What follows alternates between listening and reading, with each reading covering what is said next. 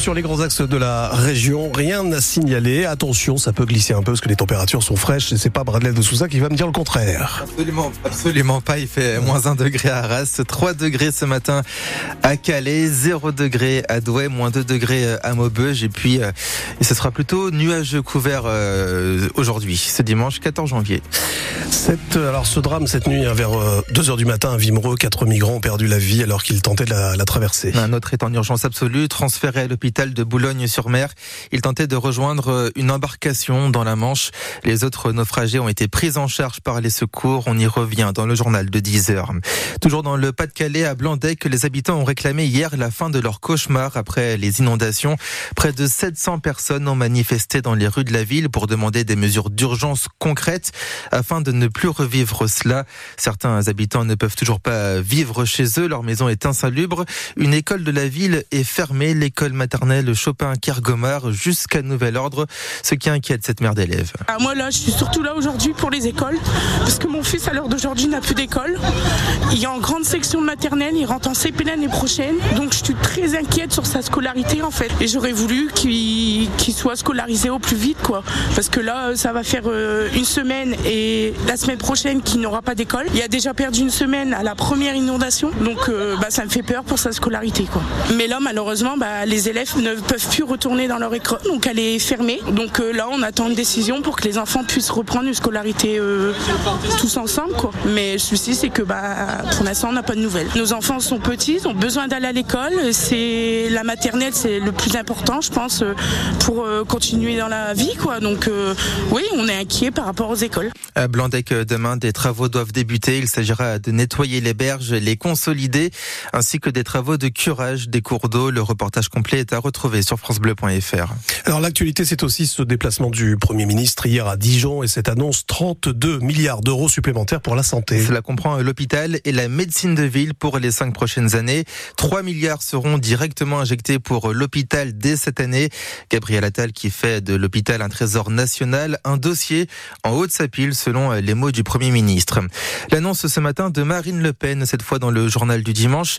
La députée d'extrême droite du Pas-de-Calais promet que Jordan Bardella sera son Premier ministre si elle arrive au pouvoir en 2027. Ils ont fait une interview croisée dans laquelle ils expliquent être le ticket absolument nécessaire pour les Français. Jordan Bardella, en attendant, conduira la liste du Rassemblement national aux élections européennes de juin prochain. France Benoît, on approche, des 9h03 minutes. Alors c'est un rendez-vous euh, inscrit depuis des mois dans l'agenda des supporters lensois. Ce soir, les 100 et or affrontent le PSG pour la 18e journée de Ligue 1. Les Lensois, 8e au classement, reçoivent Mbappé et ses coéquipiers, leaders de la Ligue 1 de football. Il y a 14 points d'écart entre les deux équipes. Les 100 et or diminués entre les joueurs partis à la Coupe d'Afrique des Nations et ceux partis à la Coupe d'Asie des Nations. Il faudra peut-être compter sur le réveil d'Eli Wahi, la recrue la plus chère de l'histoire du club arrivée l'été dernier. L'attaquant qui, pour l'instant, Sylvain Charlet, se montre bien discret avec seulement deux buts inscrits depuis le début de la saison en Ligue 1.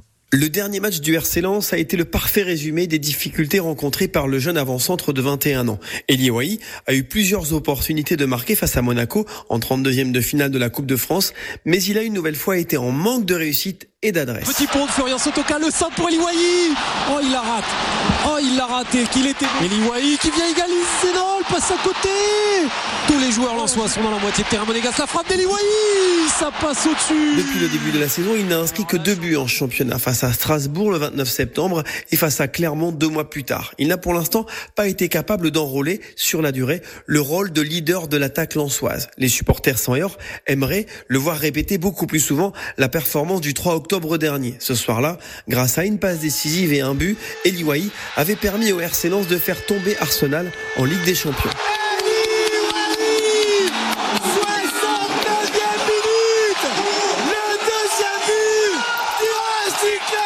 Soutenu par son entraîneur et ses coéquipiers, Eli espère profiter de la deuxième partie de saison pour redevenir ce buteur qui avait trouvé à 19 reprises le chemin défilé en Ligue 1 la saison dernière sous les couleurs de Montpellier. Match que l'on suivra avec vous, Sylvain Charlet et Adrien Bré au commentaire ce soir, match à 20h45.